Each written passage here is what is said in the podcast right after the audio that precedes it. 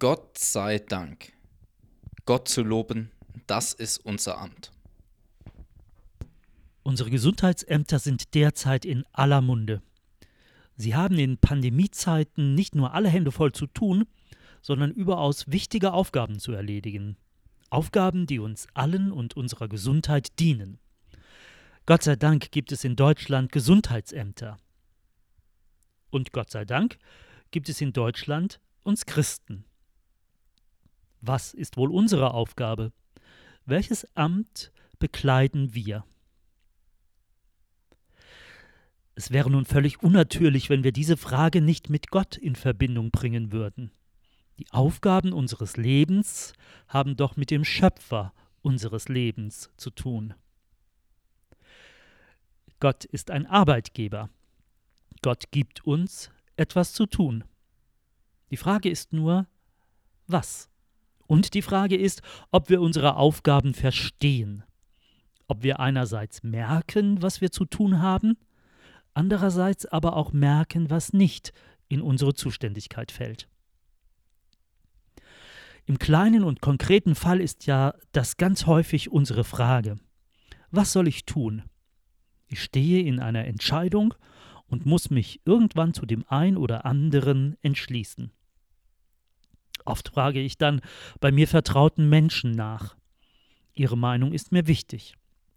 Und natürlich frage ich bei Gott nach denn er ist mir entscheidend wichtig. Und ich erhalte eine Antwort. Beim Bibellesen zum Beispiel. Oder im Gebet. Oder wenn ich eine Predigt höre. Oftmals aber entscheide ich auch etwas im Vertrauen darauf, dass Gott mich durch seinen Geist leitet. Ich sehe die Antwort gar nicht klar und deutlich vor mir, aber im Vertrauen gehe ich auf eine Sache zu. Wir Christen haben es gelernt, auf diese unterschiedliche Führung Gottes zu reagieren. Wir haben die unterschiedlichen Weisen von ihm, uns zu leiten, studiert. Zum Erwachsensein im Glauben gehört es dazu, diese verschiedenen Fingerzeige des Himmels aufzunehmen, die verschiedenen Hinweisschilder Gottes zu lesen. Christen können das. Heute nun geht es aber nicht um diese konkreten Aufgaben oder Aufträge, die Gott uns gibt, sondern heute geht es um das Große und Ganze, um die Leitlinien sozusagen, um die Haupttätigkeiten, um das, wie wir uns grundsätzlich verstehen. Bestimmt kennst du Christen, die meinen, dass sie dazu da seien, um Gott zu verteidigen. Irgendwo wird irgendetwas gegen Gott getan oder gesagt, und sofort erheben sie ihre Stimme, Gewehr bei Fuß. Gott wird angegriffen, und schon stellen sie sich schützend vor ihn. Sie verstehen sich als die Aufpasser Gottes. Andere Christen denken, sie müssten Gott bei seinem Tun ein bisschen nachhelfen. Sie verstehen sich also als solche, die Gottes Tun zu Ende bringen, Sie sehen, dass Gott etwas anstößt oder einspurt. Es dauert ihnen zu lange und deshalb übernehmen sie die Sache. Ganz viele Christen sehen sich grundsätzlich als Botschafter von Gott in der Welt. Anstelle von Gott stellen sie sich auf den Marktplatz oder in ihre Firma und sorgen dafür, dass der Wille Gottes bekannt wird. Sie verstehen sich als Einsteher für Gott. Andere sehen ihre Aufgabe darin, Gott Nachhilfe zu geben. Sie erklären ihm seine Welt, zum Beispiel in ihren Gebeten. Und dann sagen sie ihm, was jetzt am besten zu tun wäre. Sie helfen also Gott ein bisschen auf die Sprünge, diese Ratgeber Gottes. Und wie viele Christen fühlen sich dazu berufen, Gott zu klagen, vor ihm zu trauern und zu weinen. Das hat ja auch Jesus angesichts von Jerusalem gemacht. Angesichts dessen, dass sein Volk die Propheten Gottes abgelehnt, nicht auf sie gehört, sondern sie sogar gesteinigt hat. Ich habe nun mit Absicht zuletzt den Begriff berufen gebraucht. Denn ich möchte gerne dich dazu befragen, was du wohl für deine Berufung hältst. Gibt es denn Berufungen gleichermaßen für alle Christen? Vielleicht würdest du an dieser Stelle das Botschaftersein an Christi Stadt einordnen. Dass also alle Christen dazu berufen sind, die gute Nachricht zu verbreiten, die da lautet, Versöhnung mit Gott ist möglich. Und gibt es auch spezielle Berufungen, also etwas für einen Einzelnen, für dich ganz persönlich? Eine Sache, die du für dich von Gott gehört hast? Vielleicht würdest du dich zum Beispiel als auf eine gewisse Art beamteten Beter sehen, weil Gott dir das Gebet aufs Herz gelegt hat, weil dich das Beten nicht mehr loslässt, weil du dem nicht entfliehen kannst und es dir wie eine Last auf deiner Seele liegt, vor deinem Gott auf den Knien zu liegen. Wenn Gott dir ein Amt gibt, dann lass es nicht liegen. Du musst dieses Amt nicht vor deinem Mitchristen rechtfertigen. Aber du musst es vor Gott verantworten, wenn du dein Amt nicht wahrnimmst. Wir merken, dass wir an dieser Stelle gerade über Lebensaufgaben sprechen nicht über Lebensabschnittsaufgaben.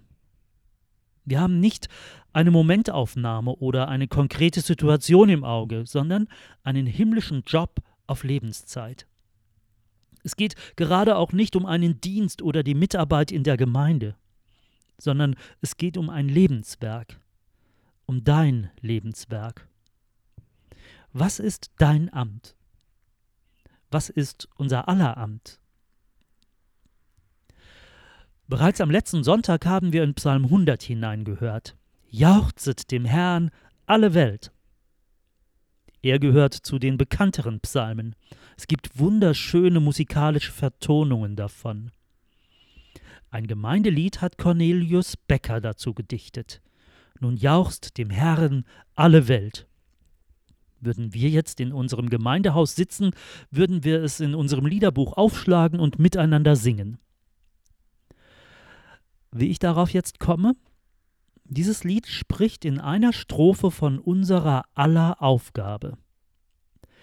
Dankt unserem Gott, Lob singet ihm, rühmt seinen Namen mit lauter Stimm, Lob singt und danket allesamt.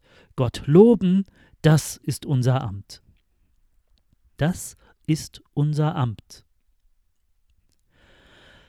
Aufgaben haben wir viele aber der Sinn unseres Daseins lässt sich vielleicht genau damit zusammenfassen. Gott loben, das ist unser Amt.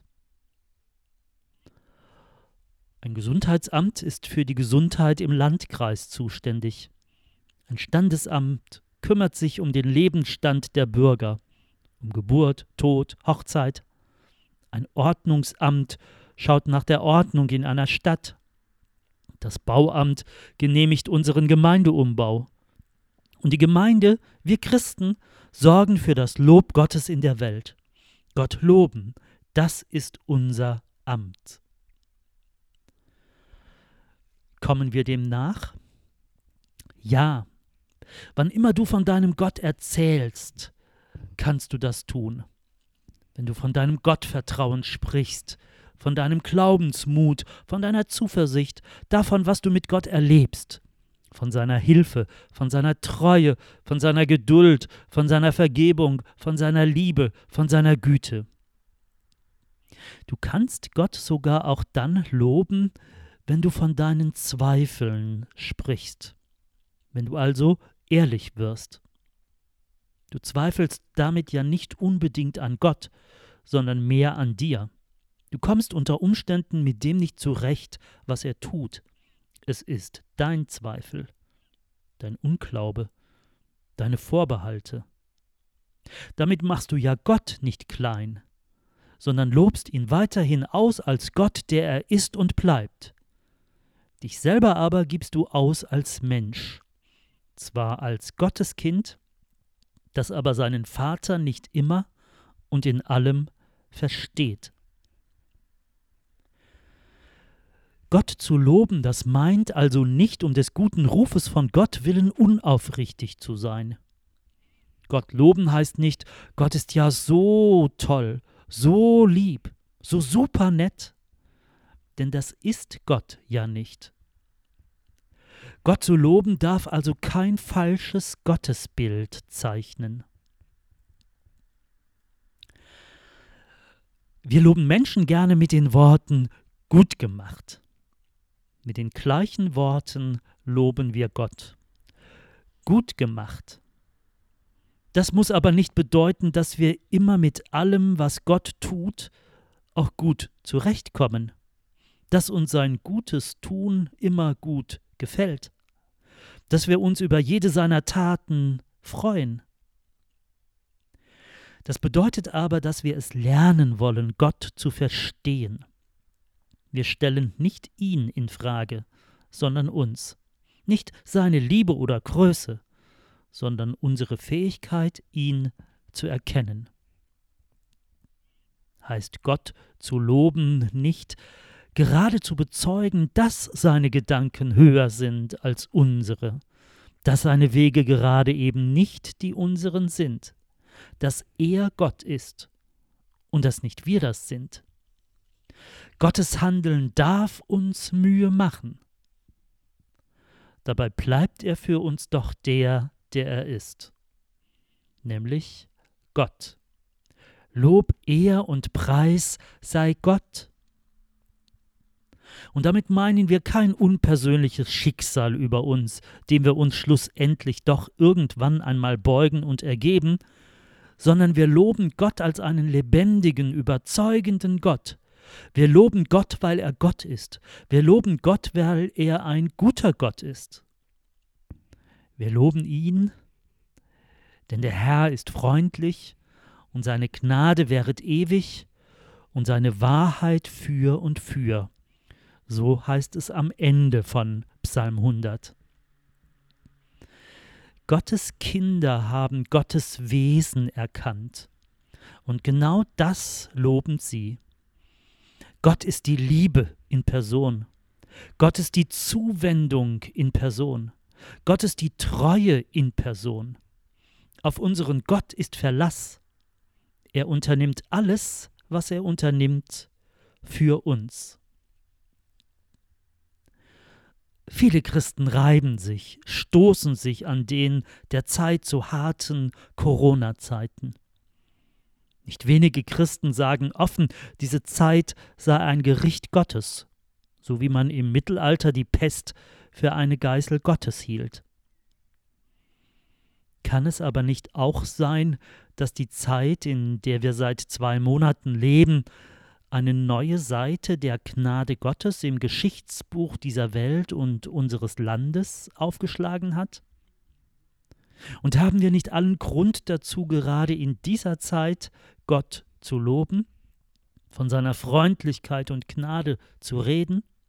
Ist es nicht seine Güte, dass wir noch nicht gar aus sind? Ist es nicht seine Güte, dass auch morgen früh die Sonne aufgehen wird? Ist es nicht seine Güte, dass es uns noch immer gibt? Ist es nicht seine Güte, dass Gott sich noch immer von Menschen finden lässt, wenn sie ihn suchen? Gott hört nicht auf, Gott zu sein. Gott hört nicht auf, als Gott zu handeln. Diesen Gott zu loben, das ist unser Amt. Zu bestätigen und zu bezeugen, Gott ist Gott. Ihm ein sehr gut auszustellen, seinem Wesen und seinem Handeln. Nur Gutes von ihm zu berichten, ihn vor aller Welt anzuerkennen und zu ehren. Wollen wir das nicht tun? Doch, natürlich wollen wir das tun. Gott loben, das ist unser Amt. Vater im Himmel, danke, dass du uns damit eine riesengroße, eine gewaltige und zugleich wunder, wunderschöne Aufgabe gestellt hast. Es ist eine Lebensaufgabe für uns, für mich. Ich will diese Aufgabe ganz neu annehmen. Ich möchte sie ganz neu aufnehmen in meinen Alltag.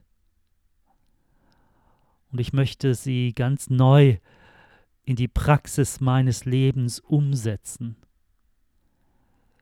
Dich zu loben vor aller Welt. Vater im Himmel, schenk mir gute Ideen dafür, gute Gedanken. Leite du mich im Singen dieses Lobes. Schenk mir immer wieder die Kraft dazu, gerade dann, wenn ich selber herausgefordert bin, Worte des Lobes für dich zu finden. Vater, und sorge du dafür, dass dieses Lob nicht unbeantwortet bleibt vor den Menschen, dass es eine gute Reaktion gibt auf das, was ich singen darf. Vater, ich wünsche mir sehr, dass dein Lob Kreise zieht durch mein kleines Leben. Amen.